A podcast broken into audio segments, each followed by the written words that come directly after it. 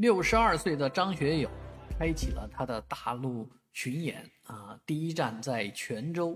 泉州的观众可有福了，因为他时隔三十年啊，再次唱起《偷心》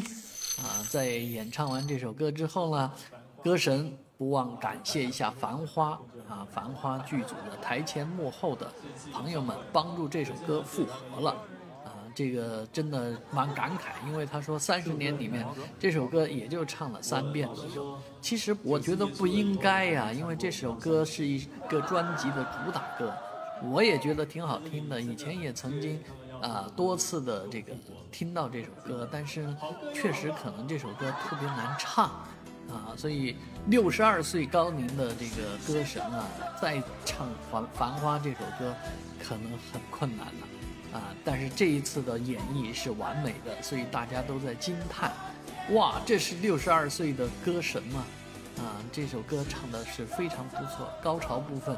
让人心情澎湃。虽然是一首啊这个失恋的歌曲。